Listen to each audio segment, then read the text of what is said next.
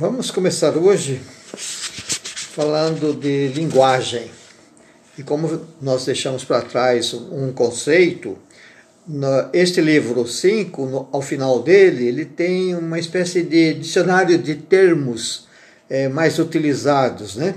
E tem aqui, por exemplo, é, dupla articulação, conforme nós lemos lá, né? Dupla articulação é a propriedade que caracteriza as línguas humanas.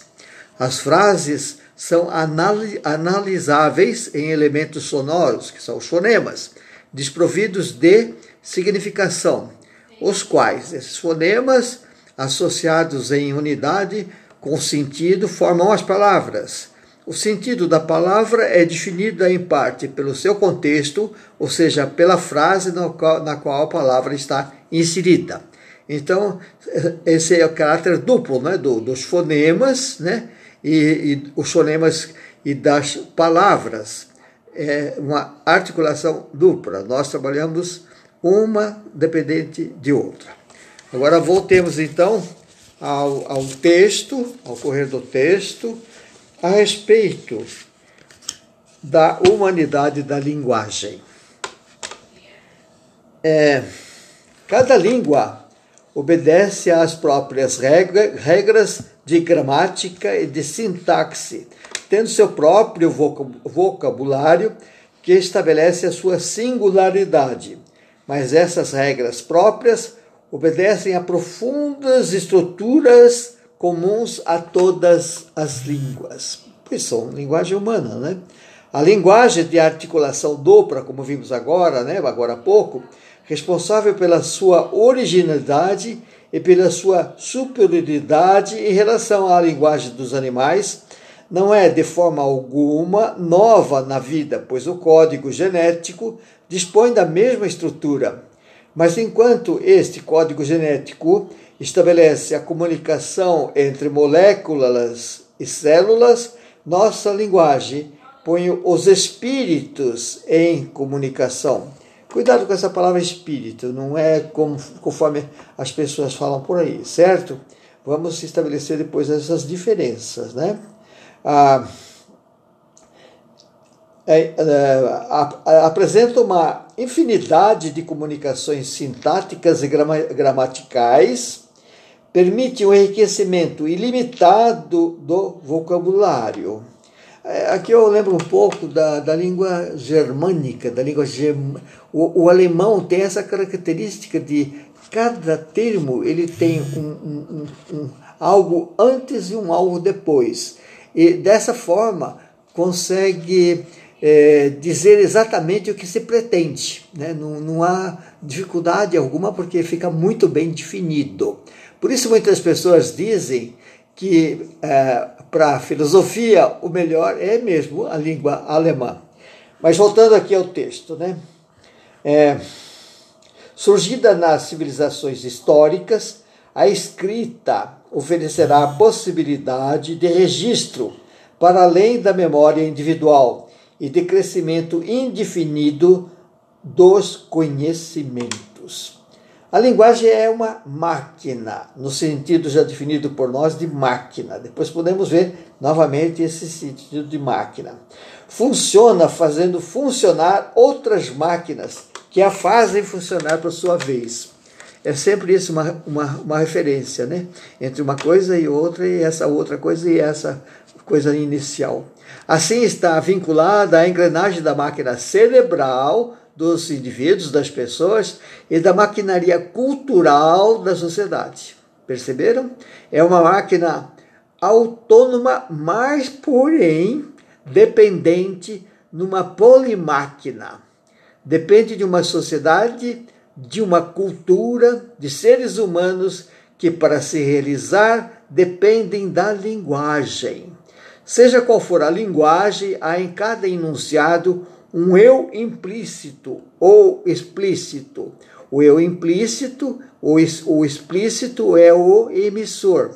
Dois, ID, a maquinaria linguística e a maquinaria cerebral. ID, identidade né, da máquina linguística e a máquina cerebral. Tem que estar uma em relação à outra. Nós, nós todos, né, o nós, as pessoas né, juntas, né, nós somos a maquinaria cultural. Então tem o eu, esse id, que é a maquinaria linguística e a maquinaria cerebral, o nós, que é a maquinaria cultural, nos falam ao, ao mesmo tempo. Estamos dizendo que uma coisa depende da outra, que depende da outra, que depende da outra. Veja, essa é o sentido de pensar, do pensar complexo. Não ficar reduzido só a um termo, a, a um, um enfoque, a uma visão de ponta de nariz. Não, nós vamos vendo o bate-rebate, bate-rebate continuamente, né? A linguagem, portanto, é a encruzilhada essencial, essencial de, do biológico, do humano, do cultural, do social. Veja as correspondências, né? A linguagem é uma parte da totalidade humana, mas a totalidade humana está contida na linguagem. A linguagem dita natural, de fato cultural, é de uma extrema complexidade, muito mais complexa do que as, as linguagens formalizadas. Linguagem formalizada, as linguagens estão escritas burocraticamente, né? Tem, ela tem é, um conteúdo que procura é, ser impessoal, né? Comporta palavras vagas, isso aqui, a linguagem é complexa, né? Não, não a linguagem formalizada.